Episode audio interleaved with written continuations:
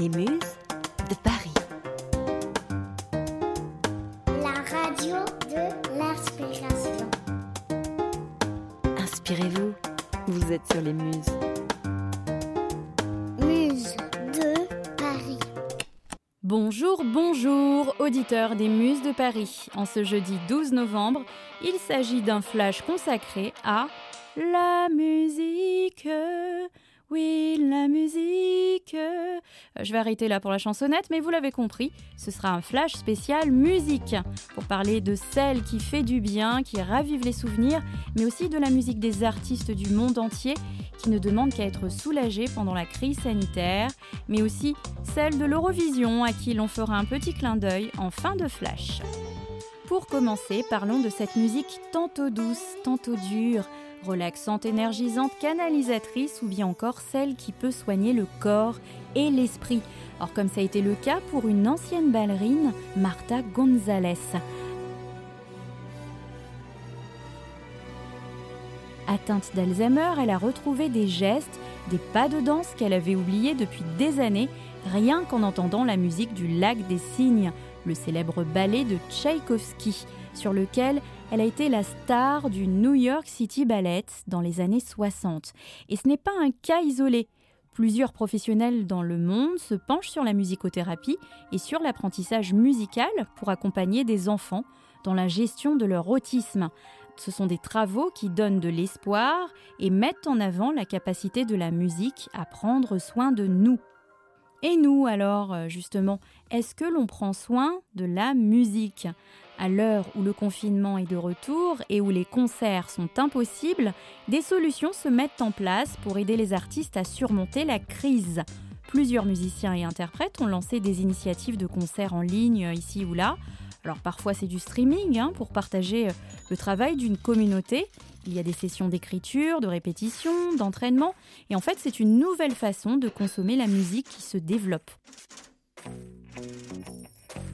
À la rentrée 2019, la et Twitch, le service de streaming qui appartient au géant Amazon, ont trouvé un accord pour reverser des royalties aux auteurs, compositeurs ou éditeurs membres de la et dont les œuvres sont utilisées sur la plateforme Twitch.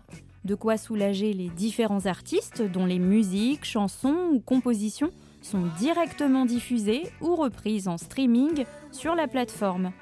Le programme apparaît ainsi comme une voie alternative à la rémunération des artistes.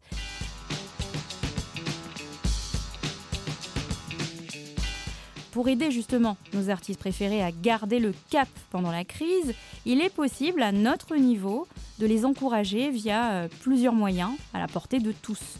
Par exemple, il est possible de regarder des concerts en direct ou de télécharger des sessions de DJ sur SoundCloud On peut surtout essayer de ne pas annuler ou revendre nos tickets de concert ou de festival que l'on a déjà achetés. C'est le moment également d'acheter des CD, des vinyles, des t-shirts à l'effigie de nos groupes préférés pour soutenir euh, tous ces musiciens.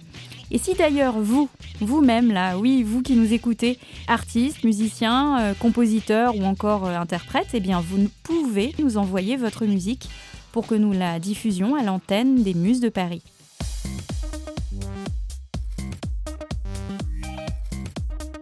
La crise sanitaire n'aura pas non plus totalement paralysé la formation musicale.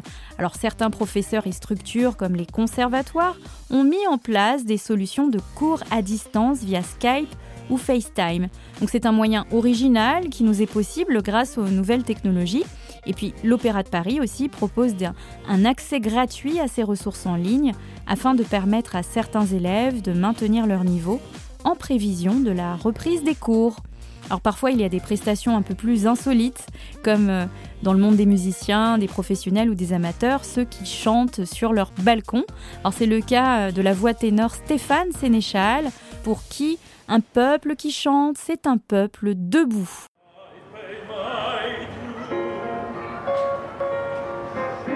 Eh bien, ce chanteur lyrique professionnel offre un concert gratuit à ses voisins depuis sa fenêtre. C'est situé à Paris, hein, dans le 9e arrondissement. Vous pourrez peut-être l'apercevoir prochainement. C'est un geste de réconfort en cette période difficile qu'il adresse à ses voisins et puis à, tous les curieux qui passent chanceux juste en dessous de son balcon au moment où il chante.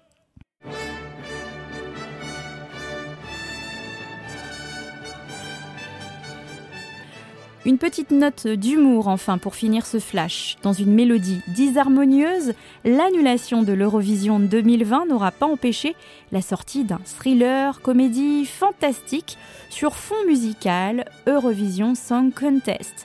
Alors The Story of Fire Saga eh raconte l'histoire de Lars Eriksson et de Sigrid Eriksdottir. En fait, ce sont deux Islandais qui n'ont qu'un seul rêve, gagné le grand concours prestigieux de la chanson, l'Eurovision.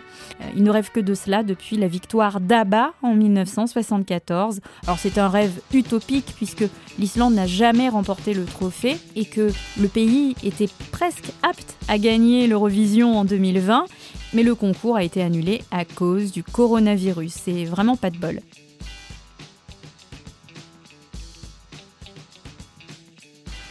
La fin de ce flash de l'inspiration spéciale musique. On se retrouve prochainement pour rester connecté avec l'actualité hautement inspirante de la radio Les Muses de Paris.